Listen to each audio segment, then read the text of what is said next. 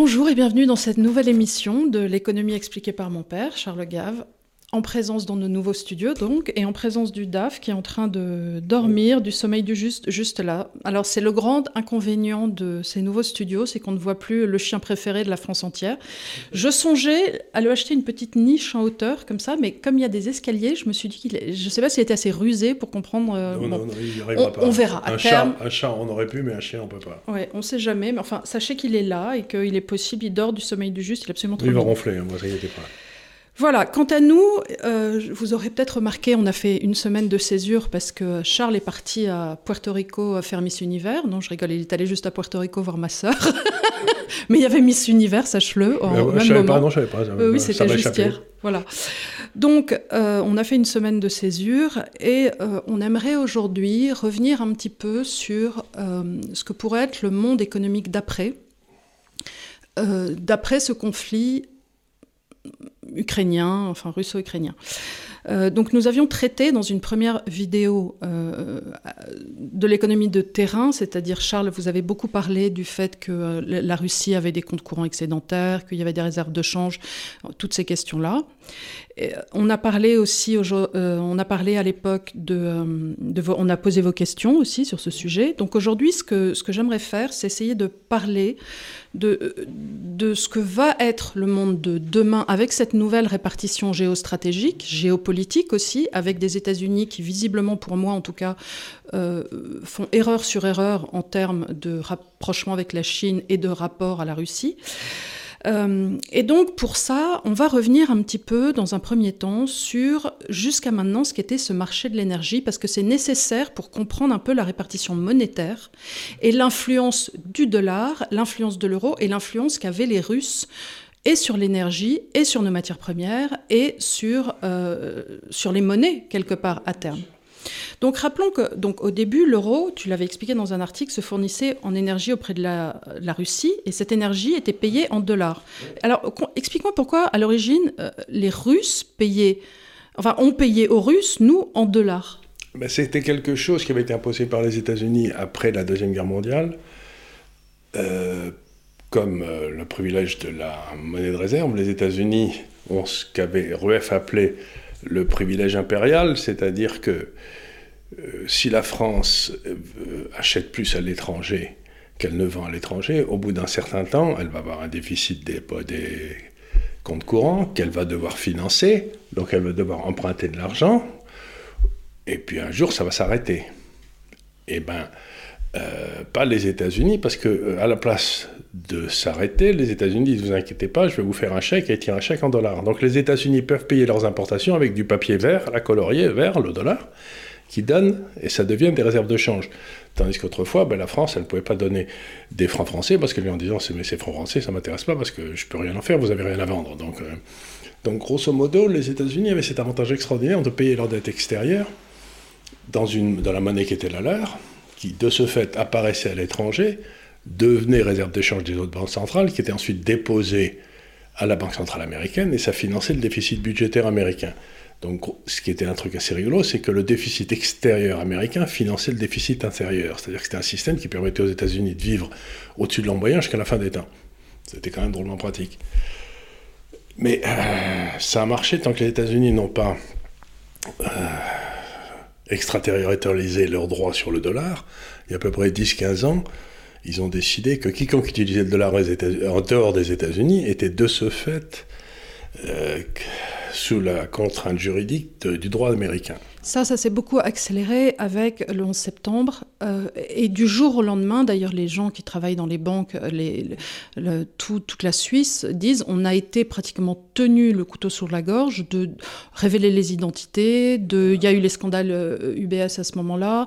Euh, il y a eu une espèce d'accélération de cette extraterritorialité. C'est-à-dire qu'on s'est rendu compte que la, il s'est passé un phénomène dont il faut toujours se méfier, c'est-à-dire au prétexte de lutter contre le terrorisme, on a eu une baisse de nos libertés considérable parce que d'un seul coup, les États-Unis ont demandé qu'est-ce que vous faites des dollars que vous avez gagnés sur moi?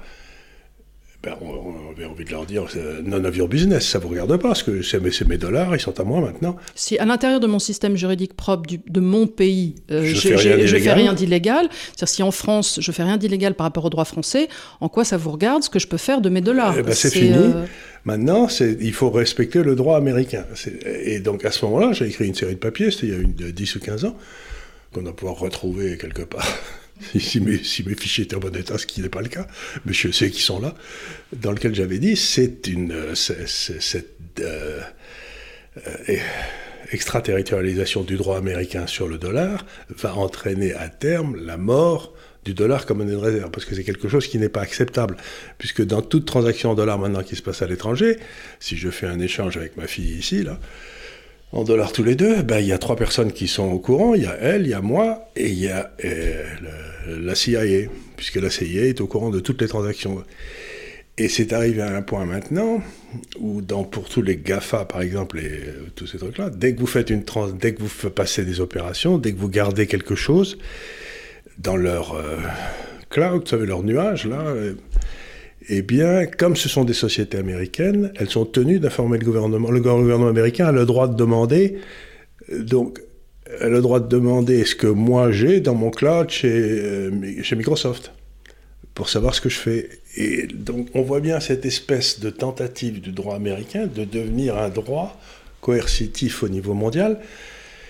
Mais euh, le droit n'a de légitimité que dans la mesure où, comme les Américains sont les premiers à en être conscients d'ailleurs, le, à ce moment-là, si j'ai le droit de voter pour les gars qui vont voter le droit, la loi, à ce moment-là, je, bon, je me soumets, mais là, c'était une loi à laquelle je n'ai pas participé, je n'ai pas voté, et on me, on, me, coince de la même façon. C'est le principe de no taxation without representation. Voilà. Là, donc on a... Là, il y a une taxation quelque part sans représentation. En tout cas, une application du droit américain sans représentation.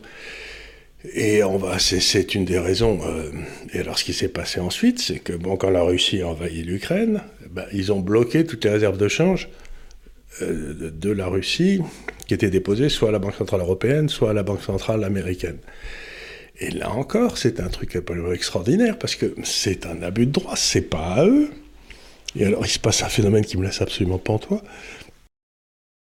Il y a quelques sociétés euh, russes importantes qui avait émis des obligations en dollars.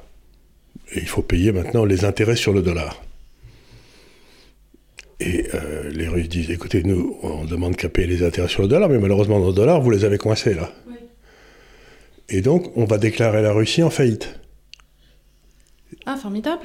On va, on va déclarer la Russie en faillite. Parce qu'ils ne payent pas les intérêts Parce qu'ils ne payent pas sur une, qui sont échus sur une dette. Mais on a coincé les dollars pour, les, pour, pour qu'ils le payent. Donc il faudrait les payer avec quoi? Ben, Je sais pas, mais ça me paraît complètement euh, attentatoire au, au, droit, au, droit, des gens. C'est bon, on, vous pique votre Alors, il, me semble que si tu gèles les avoirs, tu gèles aussi la possibilité de toucher tes intérêts, tu gèles les agures, tu gèles tout. Tu, tu gèles tout. Tu gèles tout. Tu gèles tout. Tu gèles tout. Tu gèles pas simplement le côté créditeur. Il faut aussi, euh, aussi le. Oui, oui, ça, ben, ça fait rien. Non. Donc il va y avoir toute une série de sociétés qui vont être déclarées, qui n'auront plus le droit d'aller nulle part parce qu'elles ont été déclarées en faillite, et qui, euh, simplement parce que ben, leurs réserves ont été gelées. Donc il me semble que là, en plus, on rentre... Attends, en plus, c'est terrible parce que imagine, tu es une société, tu as 2, 3, 4 sous de côté, tu as du bitcoin, on va dire. Tu te mets à payer les intérêts avec ça, les mecs voient d'où tu sors ton cash et ils te le frisent aussi, ils te le gèlent aussi. Non seulement ça, mais t'as pas le droit. t'as pas le droit en plus de voilà. T'as pas le droit. Tu, tu peux, tu en fait, ils te demandent quelque chose qu'ils savent que tu ne pourras pas voilà, tenir c'est comme promesse. C'est du point de vue juridique, il me semble que ça, ça. Alors attends, revenons un petit peu jusqu'à maintenant, parce que c'était l'idée, sur les échanges commerciaux qui avaient lieu jusqu'à il y a peu. Donc on avait une sorte de commerce un petit peu euh, triangulaire, on peut dire. Euh, nous, on achetait euh, des, de l'énergie en Russie. Oui, on le payait en dollars. On le payait en dollars, et une partie de ces dollars était ensuite changée en euros Ceux qui, étaient en, ceux qui étaient en trop, les Russes, dans le fond, étaient gentils. Ils nous disaient, bah, écoutez, je vais vous acheter avec ces dollars des obligations en, en, euros soit du gouvernement français, soit du gouvernement allemand, ils avaient beaucoup d'obligations françaises, les Russes. Oui, on a vu d'ailleurs, quand on regarde le gel des actifs, on voit qu'il y a dedans beaucoup d'obligations d'État. Beaucoup, beaucoup d'obligations d'État françaises en plus. Françaises. Donc, on a trouvé les tartes qui, achètent encore des obligations d'État notre On a trouvé, mais c'est les corneaux qui achetaient les obligations d'État. Les corneaux, on les a trouvés, c'est les pauvres Russes. Bon, non, mais je, rigole parce que ça doit être très désagréable. Ah, bah là, ça va être fini, oui, je pense que ça va être bien fini. Ça va être fini. Donc, ce qui se passe, alors, ils achetaient des biens en Europe aussi. Ils, ils achetaient des biens en Europe, mais ils, avaient quand même un gros excédent des comptes courants vis-à-vis de nous. C'est-à-dire qu'ils nous vendaient plus qu'ils nous achetaient à cause de l'énergie. À peu près 30% de l'énergie consommée en Europe est euh, d'origine euh, russe. Et, mais donc, cet excédent, ils le mettaient dans des obligations de nos pays, c'est-à-dire qu'ils nous faisaient crédit de ce montant. Donc, et un crédit quasi gratuit, parce que les obligations rapportaient rien. Donc, c'était un très joli cadeau. Donc, on vient de dire aux Russes, écoutez, vous nous filez 30% d'argent gratuit euh, tous les ans, là, de nos déficits. Euh, on n'en veut plus. On est bon. Gardez-les pour vous. on en a gros. c'est exactement ça. Bon, mais les Russes, un peu surpris, ils disent bon, mais très bien. Mais ça En plus, on leur barbote. Euh. Alors là, moi, en tant qu'avocat, ça me choque quand même parce que je me dis alors attends, on a saisi la villa de personnes privées. C'est même pas des. qu'on saisisse une ambassade, encore que non, tu peux même pas parler. Mais enfin, qu'on saisisse des biens qui appartiendraient à l'État. Je sais pas si l'État avait acheté des gymnases guerre contre eux. Et on n'est pas en guerre contre eux que je sache. Et puis quand bien même, même si tu es en guerre contre un pays, enfin tu, tu, saisis pas les biens qui appartiennent des personnes privées. Il faut passer par une, par, il me semble, des tribunaux privés, faire des actions qui relèveraient, ainsi de suite. Tu ne saisis pas juste les biens de. Non, non, ils ont été déclarés euh, mis à l'écart de l'humanité. Bon, et, alors ça veut dire quoi? Ça veut dire que quand on essaye de regarder le monde comme ça, on se dit que dans le fond, quelle a été la force de l'Europe pendant très longtemps? Ça a été d'acheter des matières premières à l'extérieur, parce qu'elle n'en a jamais eu beaucoup, et de les transformer de façon meilleure que les autres. De faire de meilleures voitures, de faire des meilleurs avions, tout ça. Bon, bon, ça on savait faire. Et puis ensuite de vendre ces produits très chers à ceux qui vendaient les matières premières. Enfin, nous, ça fait un moment, en tout cas en France, qu'on sait surtout, parce que quand tu regardes les sociétés qui performent encore, enfin, qui, on a du très haut luxe, donc euh, Pinot, Arnaud et compagnie, et sinon, oui, Dassault ou Air Liquide. Donc on est, on est, on est sur des marchés de, transformation très particuliers. Très particuliers, où personne n'est vraiment, parce qu'on a été les meilleurs depuis très longtemps. Voilà, où on a un avantage comparatif, parce que sur les voitures, je crois qu'on peut, on peut abandonner l'idée. Non, on peut abandonner l'idée, mais par exemple mais je crois que Renault était le plus gros propriétaire euh, étranger d'actifs de, production en Russie. C'est-à-dire qu'ils ils avaient l'ADA, ils avaient tout ça. Donc ils avaient beaucoup de choses, donc ils faisaient là-bas. Mais ce que, je veux dire par là, c'est que, bon, maintenant, qu'est-ce qui se passe? C'est que ce rôle de transformateur de matières premières, depuis 30 ans, ça a été un peu piqué par la Chine. Mm-hmm. Et les autres pays asiatiques. Et les autres pays asiatiques. Bon. C'est eux maintenant qui transforment plutôt mieux les matières premières. Et donc, ce qu'on est en train de faire, c'est dire au, principal producteur de matières premières du monde, qui est la Russie, parce qu'il ne faut pas oublier qu'il y a une grosse partie du nickel qui est, qui est, qui est faite en Russie. D'ailleurs, le nickel a explosé en bourse. Euh, il a explosé en bourse parce qu'il y avait des tas de gens qui ont pris. Il a explosé. Il y a, ils font aussi quelque chose, le néon. Hein, c'est, ben, le néon, c'est quelque chose qui est nécessaire pour faire des des, lasers qui sont absolument nécessaires pour faire des semi-conducteurs. Ben, je crois que la Russie est le seul pays producteur au monde de néon. Donc on va, euh, on va se retrouver, euh, bon alors l'Europe va plus faire de, du tout, déjà elle n'en fait pas beaucoup, de semi-conducteurs. Et donc on a dit on va couper la source des matières premières à un moment où dans le fond le gars qui, qui les transforme plutôt mieux que nous, lui, est tout à fait d'accord pour les acheter. Ça s'appelle la Chine. Donc, on n'a plus tellement la capacité à transformer. et, on veut et on veut même plus acheter la matière première. Alors qu'est-ce qu'on va faire? Est-ce que tu penses Qu'est-ce qu'on va faire euh, indépendamment, indépendamment de la bien-pensance actuelle et du fait que euh, tout ce petit monde à la Commission européenne ait réagi euh, avec des cœurs sur toi et des bisounours, est-ce que tu penses qu'ils ont vraiment réfléchi? Est-ce que quelqu'un comme Macron, à ton avis, réfléchit en termes de, géostratégie et de ces questions-là? Est-ce qu'il les a en tête?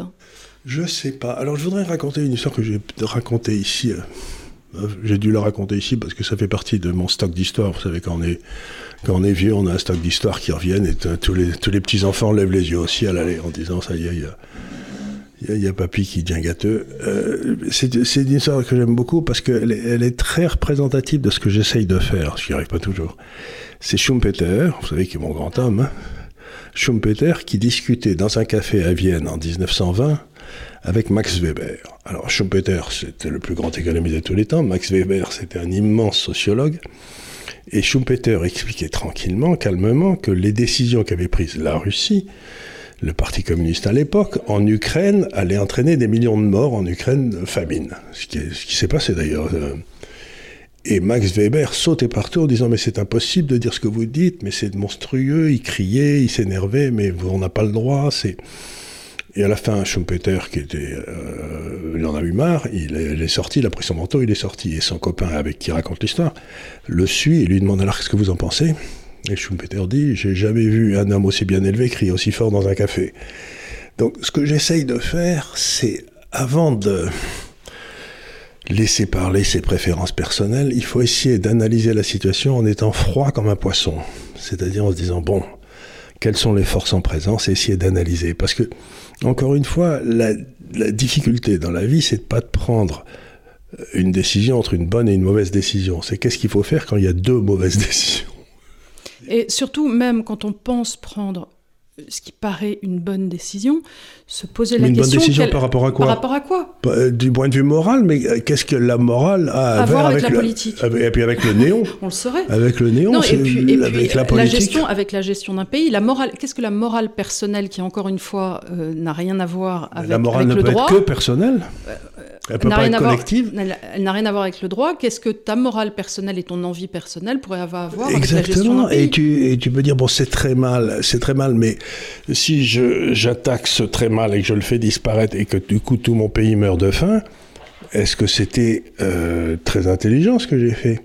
Donc il y a toujours, encore une fois, c'est ce que disait Richelieu. Il disait euh, gouverner un pays, c'est se condamner à la damnation. Ben oui, gouverner un pays, c'est se condamner à la damnation. C'est-à-dire qu'il y a des moments il faut prendre des mesures absolument abominables, simplement parce que la survivance, la, survie du pays en, dépend. Et donc, je, trouve cette espèce de délire de, moraline, je ne sais pas comment appeler ça, très curieux parce que bah, vous avez qu'à voir les résultats des décisions qui ont été euh, dans lesquelles, lequel ben, Bernard-Henri Lévy a été impliqué pendant la présidence Sarkozy. Quoi. Ben, ça fait mourir des centaines de milliers de gens. Euh, c'était sûrement très, noble, mais ça fait mourir des centaines de milliers des gamins, genre, à, ne sait pas compter. Donc, encore une fois, avant d'aller vers des décisions comme ça, il faut essayer de comprendre, il faut essayer d'analyser, puis il faut essayer le ministre français qui était Jobert, je crois, qui avait dit bien entendu nous ne ferons rien, c'est qu'il avait fait ça, lui, quand, quand, il avait dit si les Russes envahissent la Tchécoslovaquie, bien entendu nous ne ferons rien. Ben oui, bien entendu nous ne ferons rien, parce qu'à l'époque il avait analysé. Oui, qu'il fallait surtout rien faire. Qu'il fallait surtout rien faire. donc, euh, bon, alors je regarde ça, je dis maintenant qu'ils ont fait, qu'ils ont pris des décisions, quelles vont être les conséquences? Mhm. Alors, en parlant de conséquences, bon, là, tu me disais, tu es passé récemment euh, devant le pompiste le plus cher de tout Paris, euh, qui était à 2,89 2,89 le litre, vous vous rendez compte Et je vais plus pouvoir prendre mon scooter pour venir. Moi, je vais plus avoir assez d'argent pour mettre dans, dans, mon scooter, vous vous rendez pas compte Je mettais, avec, avec, avec 10 euros dans le temps, je, je, ça me pesait 15 jours de scooter. Maintenant, ça va me faire euh, même pas une semaine. Voilà. Alors, est-ce que tu penses que le Qatar, l'Arabie Saoudite vont nous vendre à 40 euh, du baril Comment ça va se passer? Non, alors, justement, c'est là où il y a quelque chose de tout à fait extraordinaire qui s'est passé hier, je crois, ou avant-hier, hier. Enfin, mercredi de la semaine où on est, on est vendredi, là. c'est que l'Arabie Saoudite a fait savoir à la Chine qu'elle était peut-être prête à lui vendre son, son pétrole en yuan. Oui. Alors ça, c'est un truc, c'est la ah bah c'est dynamité complètement le. alors, euh, Les Américains n'ont pas forcément laissé une grande impression. Et alors, Au Moyen-Orient. Non, et en ce. Voudrait-il renvoyer la réponse du berger à la bergère Mais là, j'avais des, des, gens qui travaillaient avec moi qui étaient dans le, au Moyen-Orient, justement, qui ont rencontré euh, celui qui avait créé le, l'Abu Dhabi Investment Authority, qui est un énorme groupe. Euh, peu près 1000 milliards de dollars de réserves, la banque centrale locale, enfin qui s'est promené partout, et qui me disait qu'il n'avait jamais vu le monde musulman aussi euh, vent debout contre les États-Unis. C'est-à-dire qu'il y a une espèce d'agacement, de haine, en disant ils sont complètement fous, ils trahissent tous leurs amis. Regardez ce qu'ils ont fait en Afghanistan. Regardez ce qu'ils ont fait. Euh, euh, ils sont pas fiables. Euh, ils, laissent les armes ici. Ils abandonnent là. Ils trahissent. Ils tuent. Et donc, il est vrai en plus que l'image que donne euh, ce président, un président quand même très déclinant, dont on se demande si les facultés euh, enfin, cognitives et, méchant, méchant, comme une gale en plus. Méchant comme une gale, mais ça c'est euh, c'est la vieille école Kissinger de, des affaires étrangères.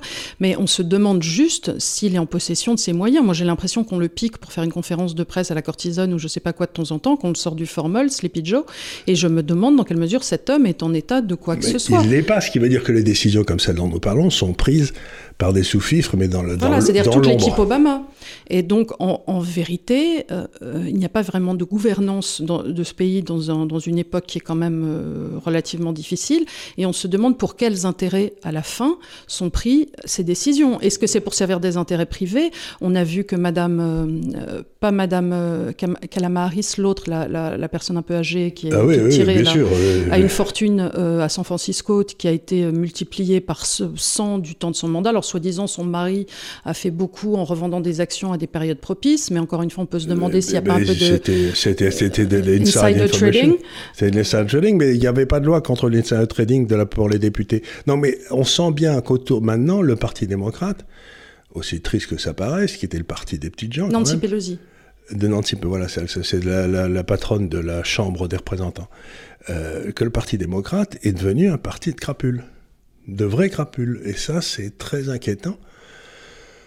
Euh, parce que quand la gauche euh, commence à s'intéresser à l'argent, on l'a vu pendant les années Mitterrand, on l'a vu un petit peu aussi pendant les années Hollande, etc., ben, les résultats sont en général pas très bons pour le petit peuple. Parce que euh, Indépendamment, je, me garderai bien parce que je n'ai aucune valeur ajoutée, en tout cas personnellement, à apporter sur ce conflit, mais euh, on a tôt fait de, nous expliquer que l'Ukraine euh, serait fantastique, encore une fois, c'est le pays agressé, ainsi de suite. Mais rappelons que l'Ukraine est un des pays avec quand même des, problèmes de mafia absolument dantesques, des et problèmes de et de corruption avec des caisses noires. Euh, Zelensky avait des histoires de comptes en Suisse qui étaient pas, très net. Et puis euh, dans le pays, dans le, vous savez, il y a une, il y a une espèce de, euh, de, de, de, rente, on, fait des rankings. De, des pays les plus corrompus. Je crois que l'Ukraine est... l'Ukraine est dans les tout derniers, dans les plus dans les plus euh, corrompus, hein, avec l'Ouganda, des trucs comme ça. Donc on nous présente ça comme l'agneau blanc. non, c'est pas un agneau blanc. Et puis il y avait ça duré. peu ça de choses le sont dans la peu vie. de choses dans la vie, mais là en plus ça a duré depuis longtemps. Non mais essayons de revenir un petit peu sur le sur, ce qui se passe dans l'économie. Alors, l'impression que j'ai, mais je ne suis pas du tout certain de ce que je vais vous dire, mais parce que c'est tout à fait au début. J'ai vu que, par exemple, l'Inde euh, restait très copine avec la Russie, alors qu'elle a beaucoup de beaucoup de, points communs avec les États-Unis aussi. Donc, donc l'Inde, qui est quand même euh, aujourd'hui la population la plus nombreuse au monde, c'est la plus grande démocratie du monde. Bon, et elle regarde des bonnes relations aussi avec la Chine. Bon, un petit peu moins à cause des batailles dans le Himalaya dont tout le monde se fout, mais enfin. Vous avez euh, le Brésil qui est très occupé à, bien rester en dehors de tout ça. Donc j'ai l'impression qu'on est en train de se, voir de se dessiner un axe des pays. Euh, revenir à ma vieille définition, c'est les pays des arbres et les pays des bateaux, ben, que les gens des arbres ont décidé de se parler les uns aux autres et de laisser les gens des bateaux se dépatouiller tout seuls. D'ailleurs, c'est assez intéressant de constater que la personne qui a le plus avancé dans la gestion de ce conflit, de ce conflit est israélien.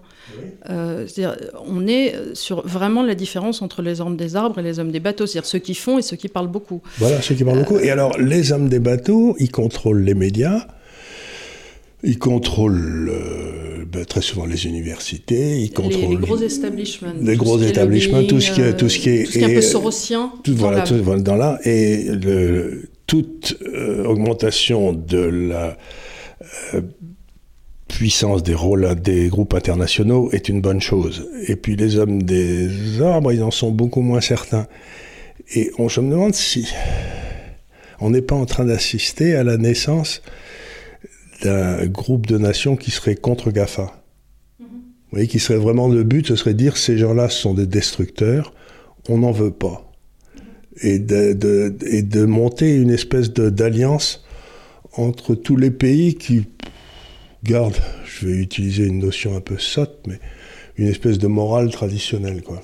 En disant, parce que ce qui, ce qui a exaspéré beaucoup les musulmans, qui sont en général assez croyants, là, d'après la personne qui, avait, qui, vient de me rendre compte de tout ça, c'est que, ben, euh, ils trouvaient que c'était contre le, la loi de Dieu. C'est-à-dire que c'était vraiment. Euh, Qu'est-ce qui était contre la loi de Dieu? ben, tout, C'est tout, le, tout ce que poussent les GAFA, là. Ah oui C'est contre ce que, dans le fond, la, la, décence la plus. Et donc, il y avait une espèce de rejet d'horreur vis-à-vis de tout ce que ces gens-là projetaient comme futur, quoi. Il est certain que quand tu te prends à regarder, sans être particulièrement traditionnaliste quoi que ce soit, mais certaines séries de Netflix, euh, certains groupes de TikTok ou ainsi de suite, tu, tu, tu peux pas t'empêcher de te dire, mais enfin, c'est quoi ces histoires? Là, on a eu encore des histoires de gamins qui s'amusaient à twerker dans une église et qui ensuite sont tout étonnés parce que les gens te disent, mais enfin, votre monde se résume à faire des idioties comme ça. Enfin, on devrait, un, vous devriez pas le faire, deux, on devrait pas en parler. Tout ça n'a aucun sens, c'est ridicule. Euh, et alors, il y, y, a vraiment ce sentiment que euh, c'est contre le sens commun. C'est-à-dire que les gens disent, écoutez, toutes nos sociétés sont organisées dans des hiérarchies qui, euh, qui remontent à la nuit des temps. Bon, c'est bien ou c'est pas bien, mais euh, on va pas les foutre en l'air. Et là, on est en train de les foutre en l'air. Donc, je me demande s'il n'y a pas un mouvement de révolte contre la domination, dans le fond, dans le monde intellectuel, du monde anglo-saxon qui, qui nous a, que nous a amené la mondialisation. Quoi. Mais c'est-à-dire qu'on pouvait accepter cette mondialisation et ce modèle anglo-saxon tant que quelque part il avait des valeurs. Les, valeurs américaines des années 50. Ça allait très bien. Euh, allaient très bien à tout le monde, puisqu'on avait quand même un pater familias, on avait. C'était simplement cette, cette, idée de, d'abondance, de, de, travail, de, euh, de pot commun aussi, puisque c'était ce melting pot que proposaient les États-Unis. Euh, et puis sont arrivés les facs de sociologie, et là, tout est parti à valo. Et depuis, euh, on a effectivement des, des, mouvances euh, dans lesquelles plus personne ne se reconnaît, et on fait des lois pour les minorités, par les minorités, euh, alors que quand même, le but d'une loi, c'est d'être là pour le plus grand nombre, et non pas d'emmerder tout le monde pour 2% de la population. Pour, pour, protéger 1 ou 2% de la population. sachant qu'en plus, ça, les, gens ne sont pas non protégés. ils, ils, ont juste pas besoin forcément de régime spécifique, il faut arrêter de s'imaginer que les assemblées nationales sont là pour régir le moindre paix de travers des uns et des autres. Des uns et des autres. la moindre demande, absolument. Par exemple, il y a des gens qui se font d'un souci terrible. Euh, je viens de dire ça aujourd'hui dans le journal, je suis confus, mais pour les bébés que des gens avaient commandés en Ukraine, et comment, comment ces bébés vont-ils être livrés? Bon, c'est une question intéressante, mais qu'est-ce qui va arriver au moment de ces bébés? Personne n'en parle ben, euh, on va leur enlever leur bébé. Enfin, je veux dire, je savais même pas qu'aujourd'hui, il y avait des commandes qui étaient passées à partir de France ou d'Allemagne pour délivrer des bébés. Si, si, tu as tout un marché de la GPA qui est très actif, très actif en Ukraine, et ça coûte euh, entre 40 000 et 100 000 euros. Et les gens qui ont les moyens s'achètent tout à fait des bébés. Euh, tu as beaucoup de présentateurs télé qui te montrent leurs très jolis petits enfants blancs qu'ils ont achetés sur catalogue.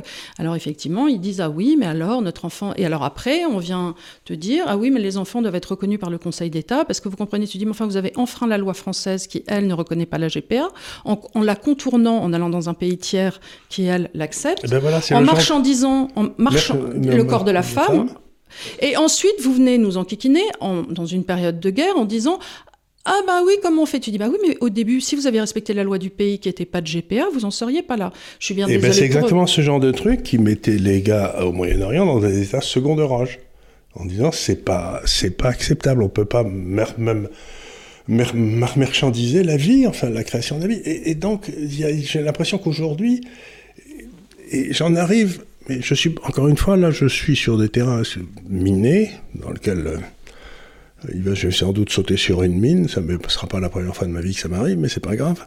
J'ai plus de jambes, enfin, ça va. Euh, j'en arrive à me demander pourquoi Poutine a-t-il envahi? Bon, c'est une question que tout le monde se pose. Parce qu'il y avait il y avait quand même, ça faisait quand même un moment qui, disait les pieds. Je vais envahir, je vais envahir. alors il y avait le Donbass et il y avait quand même la question euh, de, de l'OTAN et de ses bases. Voilà, voilà. Donc ça, ça, ça, il y avait, il avait, il avait d'excellentes raisons. Mais je me demande aussi si derrière. Pourquoi maintenant, je sais pas. Mais dans le temps, c'est pas unheard of et beaucoup de gens avaient dit, ça va l'énerver à force. Ça va l'énerver. Ça l'a énervé. Mais peut-être se dit-il c'est une une, euh, cette civilisation européenne, c'est une civilisation mortifère qui va disparaître. Il est peut-être temps que je coupe la Russie de ces gens-là. C'est pas impossible. Que ce soit, parce que, encore une fois, et si on remontait à la racine des problèmes qui est souvent religieuse, la chrétienté a été euh, pendant mille ans à peu près d'accord, puis à partir de 1000, l'an 1000, il y a eu le grand schisme entre l'Orient et l'Occident, là. Et la différence essentielle, finalement, quand on regarde, c'était que les, les, les, orthodoxes n'ont vraiment jamais, jamais, vraiment accepté la séparation de l'Église et de l'État. Il y avait ce qu'on appelait le césaropapisme, c'est-à-dire que le, le tsar était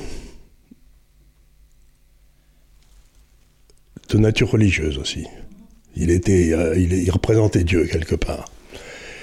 Et, et quand ça s'est passé, et donc, quand vous regardez la Russie, c'est un pays mystique, profondément mystique. Et donc, le, le, patron de la Russie, qu'il s'agisse du tsar et sous, sous Staline, euh, il avait aussi une dimension presque eschatologique, c'est-à-dire que c'était lui le chef de l'Église rouge. Donc le chef de la Russie est toujours le porte-parole des valeurs religieuses éternelles de la Russie. C'est manteau. Il a le manteau de, Jésus-Christ qui lui tombe qui dessus. Lui tombe dessus voilà. Qui lui tombe dessus, le manteau rouge. Et si c'est le cas. Il a aussi donc. Le devoir de préserver l'âme de son peuple. Je dis pas ça du tout, j'en suis pas certain du tout. Non, c'est une, une, disons que c'est une intuition. C'est une intuition que je regarde ça et, et, je vois par exemple quelque chose qui m'a laissé pantois en cherchant un petit peu pour vérifier cet état. C'est quelque chose. Euh, vous savez, donc l'Église catholique est organisée autour de la, primauté du pape, et ça fait longtemps, ça fait. Et les églises orthodoxes ont organisées, je crois qu'il y en a 11, où il y a des. Le, patron de chaque église qui est là. Et il y avait le, le, patriarche de Constantinople, qui était le, en quelque sorte le plus ancien dans le grade le plus élevé, mais il n'était pas supérieur, mais il avait une une espèce de prééminence historique, parce que c'était Constantinople, la, deuxième Rome. Et puis, il y avait le, le patriarche de Moscou, qui avait sous ses ordres le patriarche de Kiev. Tu vois, donc c'était organisé. Il y avait les onze, il y a Alexandrie, il y a je sais pas quoi, euh, Moscou, Kiev. Euh, non, il y avait Moscou, il y avait Constantinople, puis il y en avait d'autres ailleurs. Et c'était gouverné par une espèce de synode de César. Donc ils faisaient des espèces de conciles et puis ils se mettaient d'accord entre eux. Et là, à la demande des Américains, euh, Pompeo et de Biden, qui a rendu visite au patriarche de Constantinople,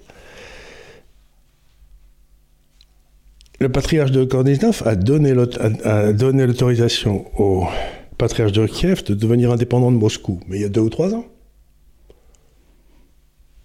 il y a deux ou trois ans. Donc, il y a deux ou trois ans, les Américains ont essayé d'organiser un schisme à l'intérieur de l'Église orthodoxe russe qui couvrait à la fois l'Ukraine. Et ça n'a pas dû amuser les Russes. Et puis de quel droit? Mais il n'avait pas le pouvoir. Mais c'est parce que les Américains l'avaient demandé. Puis en plus, à Constantinople, il n'y a, plus un seul, a plus un seul orthodoxe. Il n'y a plus que des musulmans. Donc qu'est-ce qu'ils représentent? Ils ne représentent plus rien. Alors là, sur les, je sais pas combien, 240 euh, millions d'orthodoxes dans le monde, il doit y en avoir 200 euh, dans la, Russie, ou je sais pas combien.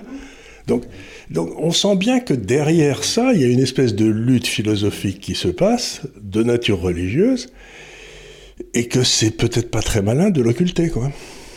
Je, ben, sais pas. Je, dis, j'ai regardé ça, mais euh, souvent, on il n'y a pas de meilleure raison de se, de se, foutre sur la gueule entre, entre gens que des raisons religieuses. Hein. Parce qu'au moins, on sait, on sait pour qui on se bat. Oui, oui ça, on l'a, fait, on l'a bien fait pendant on, des. On, puis c'est pas, pas comme si c'était nouveau, hein. c'est vieux comme les rues. Nobody expects the Spanish Inquisition. Our main weapons are fear and surprise. Voilà, mais c'est exactement Ceux ce qui qu'il connaissent dire. les Monty Python. Ceux qui connaissent les Monty Python, qui est un truc admirable. Donc, ce qui me gêne beaucoup, c'est ce côté... Euh, de volonté de destruction d'une Église nationale par, dans le fond, les GAFA. C'est peut-être un axe sur lequel il faut réfléchir. L'Église et la société traditionnelle. D'ailleurs, c'est, assez drôle de constater que les Chinois ont quand même créé ce modèle qui est TikTok et que eux-mêmes dans leur pays, Ils l'ont interdit. ils, ils ont dit ouais, alors en fait pas plus d'une demi-heure par jour, ou je crois Oui. trois quarts d'heure par jour, parce que on s'est quand même rendu compte que le bouchon avait été poussé très loin et nous on n'en veut pas pour nous. Donc vous continuez à faire vos idioties avec et passez-y six heures euh, dans vos Regardez des sociétés déclinantes. Mais nous, chez nous, ça va pas être possible parce que nous, on a l'intention de bien élever nos enfants et qui regardent pas ces, ces Et alors j'ai heures. décidé, j'ai décidé, là je me suis baladé un petit peu aux États-Unis, puisque j'en reviens. Vous vous baladez dans la rue, euh, à New York, ou à Porto Rico, à San Juan. Eh bien, personne ne parle dans la rue, personne, tout le monde est sur son téléphone en train de parler ou de regarder des trucs. Mais c'est devenu un- une espèce d'outil euh, de rupture du lien social incroyable, ce téléphone portable. J'ai fait une histoire avec mes filles comme ça, parce que depuis qu'elles sont toutes petites, euh, les gens m'arrêtent dans la rue, quand je suis avec elles souvent, et me demandent, Madame, est-ce que vous savez où est telle rue Mais ça m'arrive, ça nous arrive absolument dans tous les pays, donc aussi bien à Londres que, enfin, les- à Madrid, les pays où on a pu aller. Et en fait, je me suis rendu compte que c'était parce que je faisais partie des seules personnes qui n'étaient pas la tête vissée sur un écran. Donc évidemment, ou avec, quand tu ou demandes- avec des, des bouchons dans les ou avec des trucs dans les oreilles. Donc spontanément, les gens se disent bon bah cette personne je vais pas la gêner. Mais euh, on, on en riait parce que les filles m'appelaient 118, 218 en me disant pourquoi on te demande toujours à toi? Je dis bah je sais pas, je dois avoir une bonne tête, j'ai peut-être une bonne tête aussi, tu vois. Mais les gens, en fait non, c'est parce que je suis pas sur mon téléphone dans la rue. Et euh, c'est là où tu te rends compte combien tout le monde est sur son téléphone. Tout le monde est sur son téléphone. Et moi, quand j'étais enfant, euh, il y avait des gars qui parlaient tout seuls dans la rue. Je- tout le monde les regardait. Oui, maintenant tout le monde a les oreillettes et, Et tout le monde parle dans la rue. Oui, oui. Tout le monde parle dans la rue. C'est celui qui parle pas que les gens regardent en disant, bah, dis-moi, il est pas bien normal celui-là. Donc il y a, il y a cette espèce de, de lutte de civilisation entre les hommes des arbres et les hommes des bateaux. Je crois qu'on y est en plein. Alors, on va se recentrer, juste deux minutes si tu veux bien, sur euh, la question euh, financière de- du, de- du, du gasoil, enfin du, pétrole, parce que c'est quand même très stressant. Euh, Pour que tu nous expliques quand même cette histoire de position à découvert euh, que tu as développée dans l'article, pour bien l'expliquer aux gens. C'est-à-dire que, bon, je reprends ce qu'on expliquait tout à l'heure, c'est-à-dire que jusqu'à maintenant, les Russes, très gentiment, quelque part, financer nos, nos déficits publics en achetant des obligations d'État. Donc ça, on va plus l'avoir. Et nous aussi, ben, on avait comme ça euh, du gaz. Du gaz, de- de l'électricité. Donc on était aussi... euh, et du coup, ils achetaient du dollar. Oui. Alors, est-ce que tu peux expliquer euh, cette histoire de position à découvert? Oui, alors la position à découvert en bourse, c'est un truc, si vous voulez, vous vendez quelque chose que vous n'avez pas, en espérant que ça va baisser. C'est ce qu'on appelle shorter. Shorter, voilà. Vous vous met- vous mettez, vous vendez, vous dites la bourse est trop haute, je vais vendre l'indice, et puis comme ça il va se péter la gueule, parce que je suis très malin, et puis ben, euh, je le rachèterai quand il aura perdu 10 ou 15%, et j'aurai gagné de l'argent comme ça. Donc la première des choses, c'est qu'on peut dire mais il est très méchant ce monsieur, parce qu'il vend quelque chose en espérant que ça baisse, ce qui n'est pas bien, mais c'est un service qui rend à tous les autres, parce que ça rend le marché liquide. C'est-à-dire les spéculateurs ont cet avantage énorme d'offrir de la liquidité au marché, sinon le marché serait extraordinairement illiquide, il ferait des écarts énormes. Donc ça, ça, ça, ça permet quelque chose de... Par ailleurs, il y a une prise de risque. Il y a une prise de risque, et, s'il se trompe, il perd tout. et puis c'est une évaluation, c'est-à-dire que je- tu, tu, quand tu vas sur le marché et que tu shortes, tu dis, écoute, moi, au vu des éléments Que j'ai en ma que j'ai possession. en ma possession, en espérant que ça soit pas justement euh, illégal, hein, que ce soit pas de l'insider trading, c'est de se dire, voilà, j'ai analysé, je pense que ce prix est trop haut. Voilà, donc, donc, j'analyse que ce prix est trop Donc, haut, je vais le vendre vais à la vendre. baisse. Donc je, je vais le vendre à la baisse. Donc ça, ça fait partie des marchés, ça n'a rien de moral ou d'immoral, encore une fois, c'est d'une prise de risque, comme tu l'as dit. Bon. Maintenant, si vous êtes structurellement, prenons un pays comme l'Allemagne, qui avait bâti sa fortune industrielle, qu'on le veuille ou non, sur ses mines de charbon. Parce qu'ils étaient, comme les Anglais, plein de charbon. Nous, en France, on n'a jamais eu de charbon. Et on n'a pas eu d'idées non plus, donc. C'était le vieux slogan. On n'a pas de pétrole, mais on a des idées. enfin, on en a de moins en moins. Parce que toutes nos idées, elles sont, encore une fois, les bacs plus 7, elles sont... Euh, elles sont à l'extrême. Donc, l'Allemagne s'est dit, bon, ben, je vais sortir du charbon, ce qui était une bonne idée. Et euh, je vais, elle a fait des centrales nucléaires. Et puis quand Fukushima a sauté au Japon, Madame Merkel les a toutes fermées, décidé de toutes les fermer. Ils sont en train de fermer la dernière centrale nucléaire pendant le moment où on passe. Donc ça veut dire que l'Allemagne a à peu près 40% de sa production, de, sa consommation d'énergie qui vient de Russie. C'est-à-dire qu'elle est short, pour reprendre l'expression, elle est à découvert sur 40% de sa, production, de sa consommation d'énergie.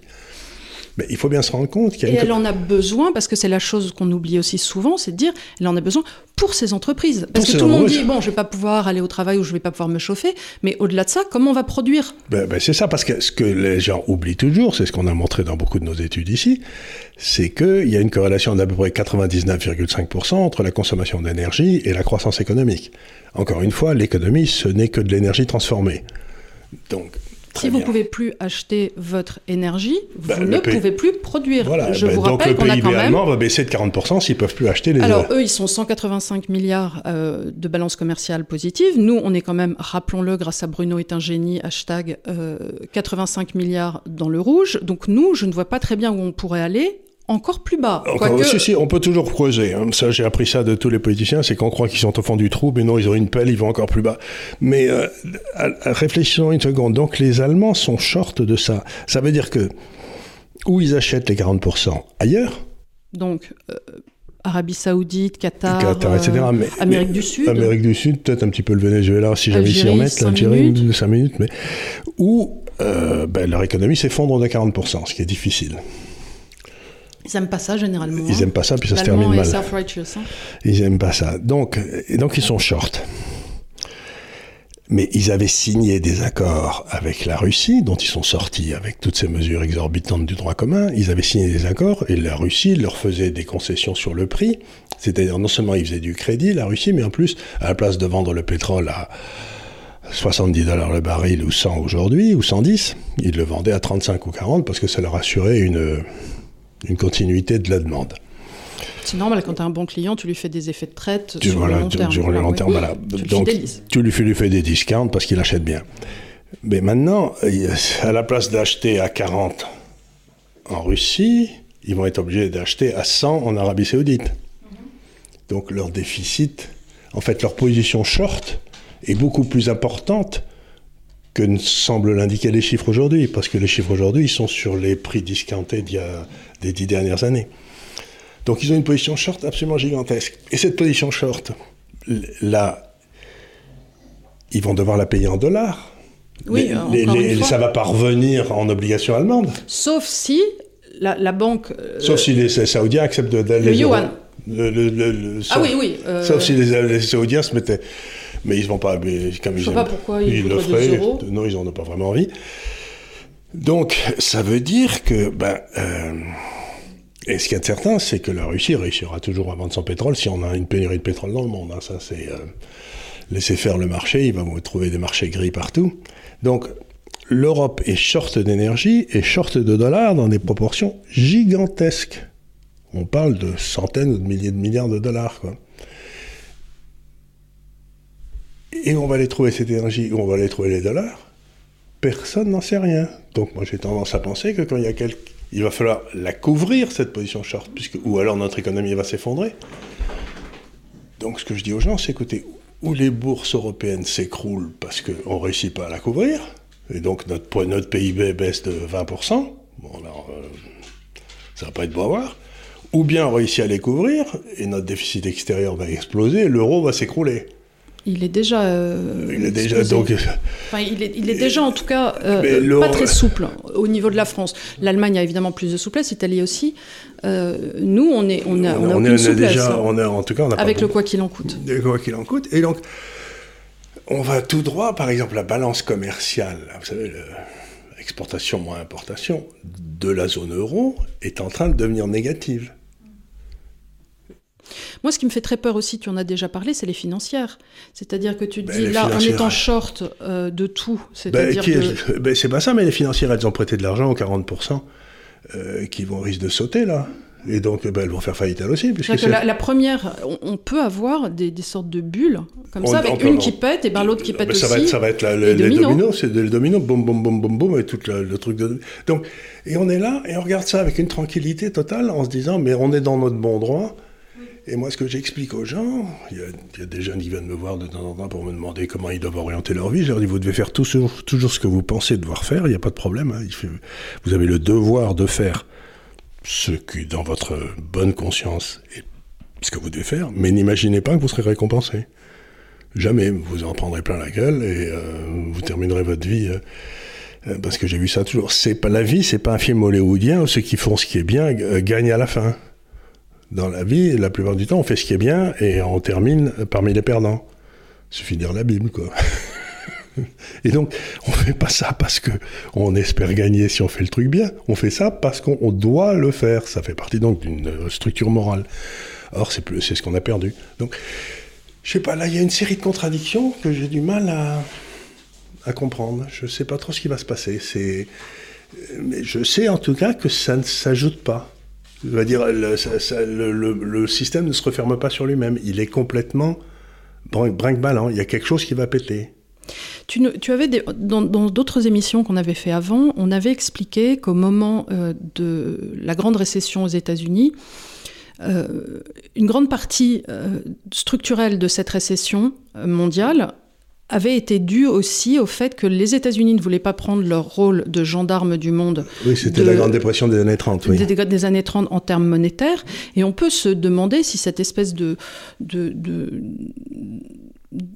d'inversion de paradigme, enfin de, de, de- de- n'est- ne serait pas le fait d'un changement de, Ben, les gens vers n'acceptent plus le dollar. Vers l'Est, c'est-à-dire la, la puissance est en train de passer vers l'Est. Voilà. On avait, dans les années 30, une puissance qui, passait de l'Europe aux États-Unis. À l'a suite de la guerre de 14. À la suite de la guerre de 14, on, a flingué tous nos pays, tous nos jeunes, toute notre économie. On a eu, les États-Unis n'ont pas fait leur rôle dans les années 30, et là, en ce moment, les États-Unis pensent qu'ils le sont encore, s'investissent, se surinvestissent dans des pays tiers, et les pays tiers commencent à dire plus du tout, c'est plus vous. C'est plus vous. Et surtout, on ne vous veut pas. On vous veut ce pas. que tu dis n'est pas inintéressant. Et, Et quel- donc, est-ce qu'on n'est pas en train d'arriver à un monde et qui part le vers l'Est? On part vers l'Est. Nous, les- on serait à la traîne comme toujours. Nous, on serait à la traîne, mais surtout, nous, on est à la traîne depuis longtemps. Mais euh, ce- il y a une façon de le voir, c'est de, mesu- c'est de faire une cartographie euh, de, de l'évolution de la détention d'or dans l'histoire. Et on voit très bien l'or qui allait, était en Espagne, et puis on l'a trouvé là-bas, puis est parti en Hollande. De là, il est allé en Grande-Bretagne. Et puis, après quelques temps en Grande-Bretagne, il a filé vers les États-Unis. Parce que euh, on trouve plus d'or. hein. Aujourd'hui, le, stock d'or, il n'a pas changé, enfin, en très peu de choses. Euh, depuis 15 ou 20 ans, il est toujours le même, au même plus. Donc, je crois que c'est à peu près la taille, le- tout le d'or mondial, c'est à peu près la taille d'une piscine olympique, tu vois. C'est pour te dire qu'il n'y en a pas des masses. Et donc, on regarde le stock d'or et on voit qu'aujourd'hui, il est en train d'aller vers la Chine, vers la Russie, vers, euh, il est en train, il y a un grand glissement. Et j'avais fait cette analyse il y a une trentaine, une quarantaine d'années, ça n'avait pas commencé, mais euh, ce qu'il y a d'intéressant, c'est aussi, aussi curieux que ça paraisse, il y a un autre truc qui suit les, les mouvements du stock d'or, c'est les mouvements des Grands Bourgognes. On, re- on regarde ce qu'ont fait les Grands Bourgognes, on voit très vais dire bien. les sacs Hermès, tu vois, on était un peu... C'est à peu près la même chose. bah, ce qui est le grand, le grand luxe, enfin... Le, truc, le truc tout à fait dans les Le- grands Bourgognes, les, les Pouligny Montrachet, etc. Ça, ça suit et donc ça s'est allé en effet vers la Hollande, puis vers l'Angleterre, puis vers les États-Unis. Et maintenant, ben, là où vous buvez euh, des grands Bourgognes à moitié avec du Coca-Cola, c'est en Chine, quoi. C'est, euh, c'est un peu tristouné, quoi. Mais c'est en effet vrai, on voit le moyen de paiement. C'est-à-dire, il y a des économistes qui disent, il y a une économie, il y a une économie qui est fondée sur une monnaie réelle, qui est ce qui est, dans le fond, l'or et la production, et une qui est fondée sur une économie virtuelle, qui est, qui est, la, qui est la monnaie du pays qui est dominant, et les services de cette économie dominante.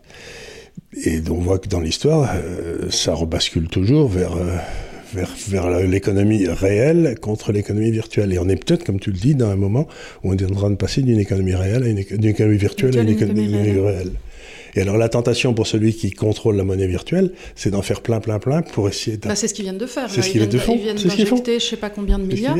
Pour autant, ça ne nous rend pas de souplesse à nous, puisque de toute façon, euh, on va pas avoir plus de dollars que ça. Non.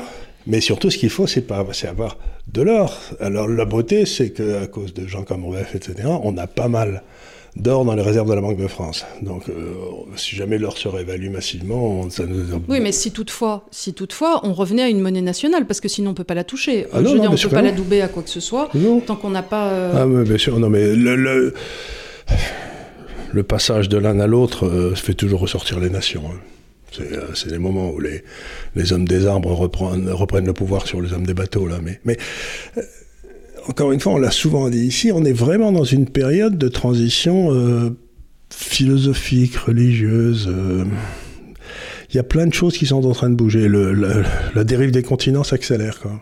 Et savoir ce qu'il va y avoir de l'autre côté, c'est pas évident. Quoi. Non, bah non.